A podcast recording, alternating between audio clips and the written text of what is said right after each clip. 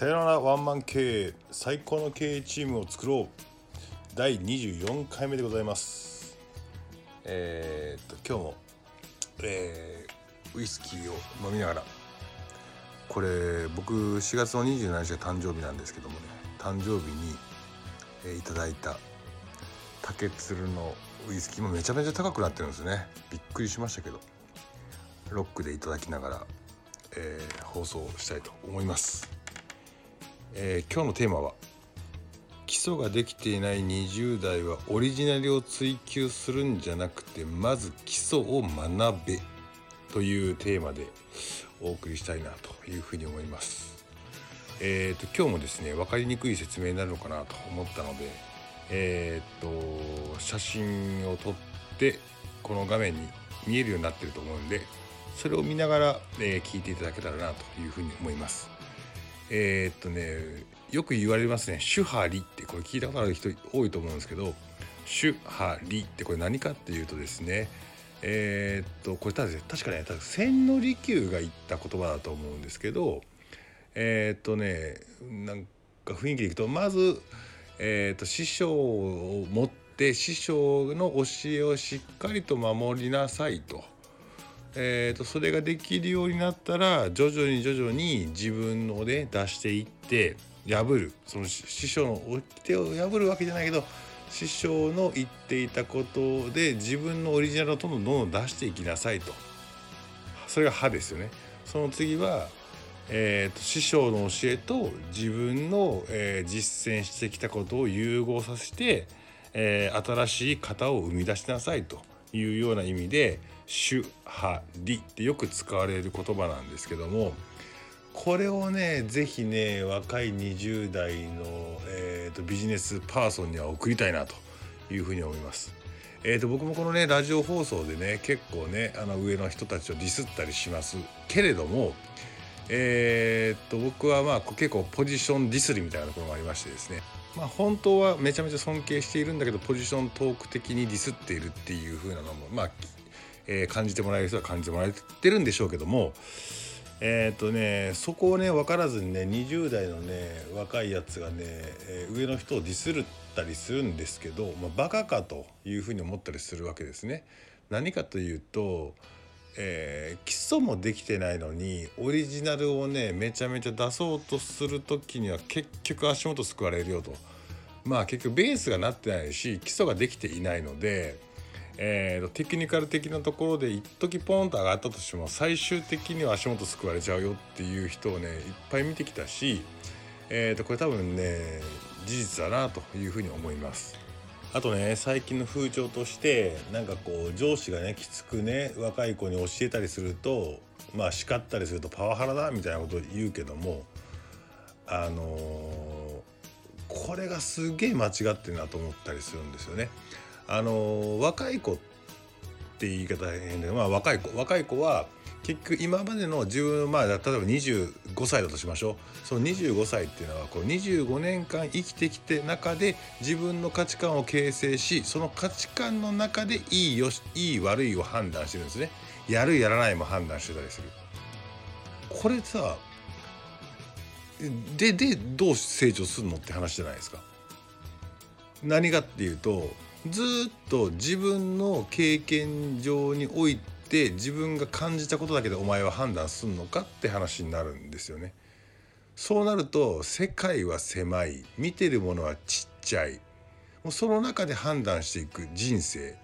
どうなるかって言ったらさ何にもブレイクしない成長しない人生になっちゃうんじゃないの、まあ、極端に言えばね。そういうふうに思ってしまうんですよ。これね実際ね僕もそうだったんですよね20歳ぐらいまで全然もういけてると思ってたから俺いけてんぜっていうところでまあ実際いけてたしえー、っと仕事もできたしやってきたんだけどまあそうやって井の中の蛙って話になっていて。えー、と実際衝撃が打たれたのは24歳の時かな、まあ、あの尊敬する経営者のもとで働き出したんだけど、えーとね、その時にねすごい衝撃だったんですよ。えーと、自分の延長線上にはない意見をどんどん言われるし否定もされる。だけどそこはねやっぱりねある程度イエスマンになるっていうのが必要だったのかなと思っててこれ何かっていうと20代の人におすすめなのはまず20代のうちはベンチマークできる人でベンチマークする人尊敬できる人あと尊敬できる上司。あメンターっていう言い方はちょっと変だけど、えー、と近くにいてこの人の意見は100%聞きたい聞こうという人を作るっていうのはめちゃめちゃ大事かなと思っていてまあ手張の言う守るですよね。まず20代はベンチマークとか師匠になる人っていうのをしっかり見つけるべき。えーと、でその人にいろんなことを叱ってもらうべき。で自分の価値観を一回ね砕かれるべき。自分の成功体験を砕かれるべき。そんなに甘くねえよって話なんですよ。えーと、今まで自分がね学生で生きてきた培った価値観。これはね大切にしなきゃいけないけどそこを封じかざせ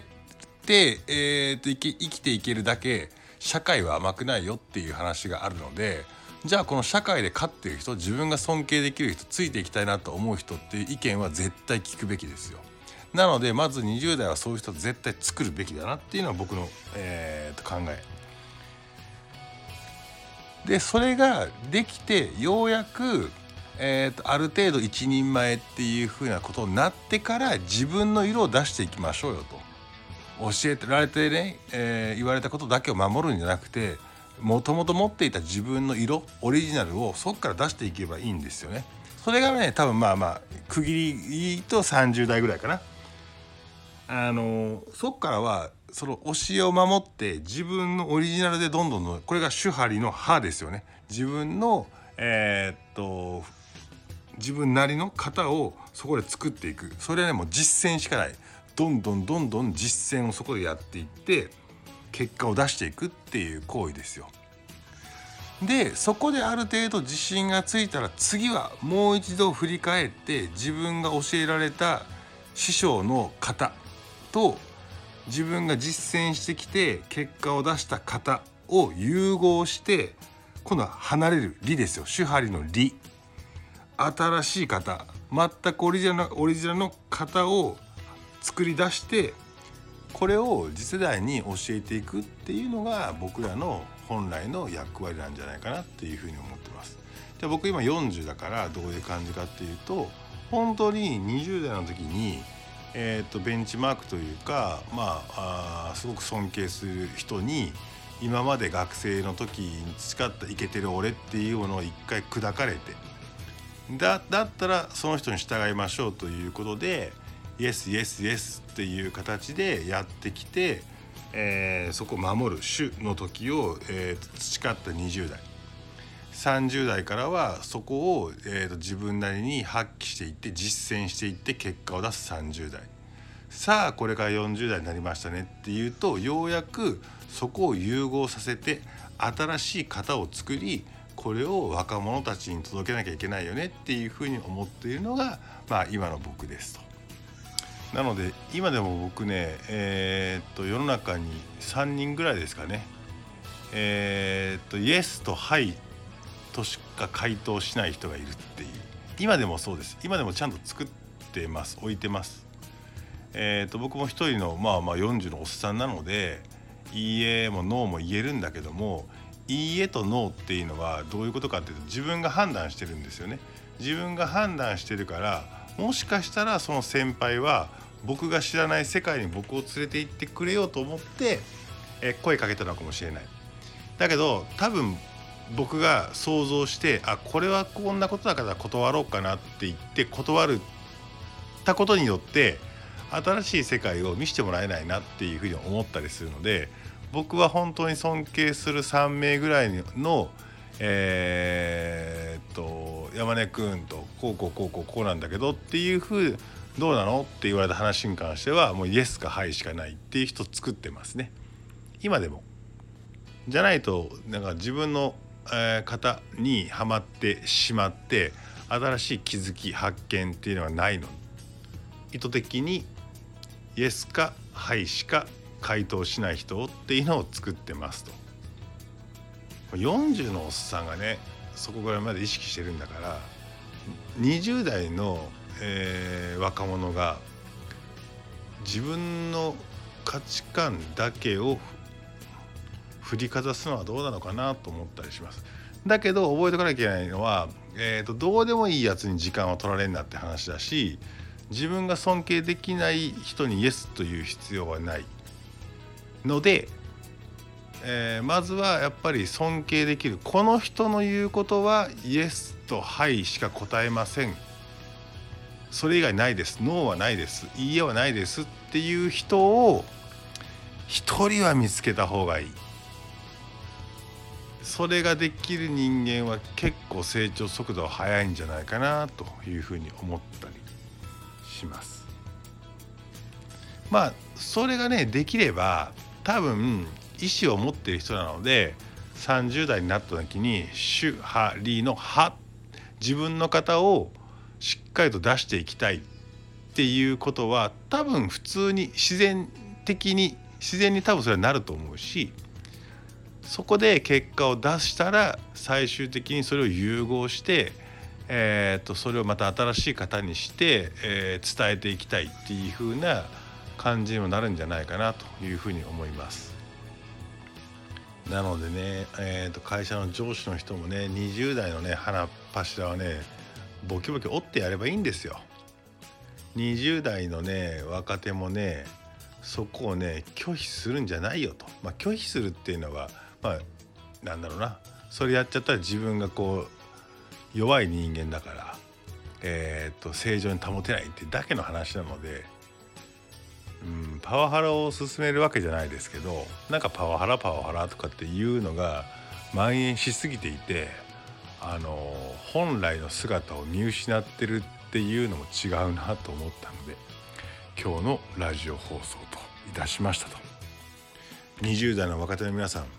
是非自分が尊敬できる人この人の意見だったらこの人のリクエストだったらノーはない。はいかイエス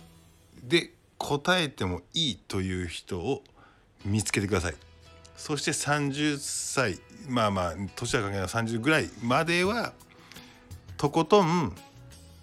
振り回されてください。そして自分がそっから自分の色を出すタイミングになったら出してくださいと。いうふうに切に願いますね。ということで、えー、今回の放送は終わりたいと思います。いいねコメント是非よろしくお願いします。あ質問も待ってます。レターでください。よろしくお願いします。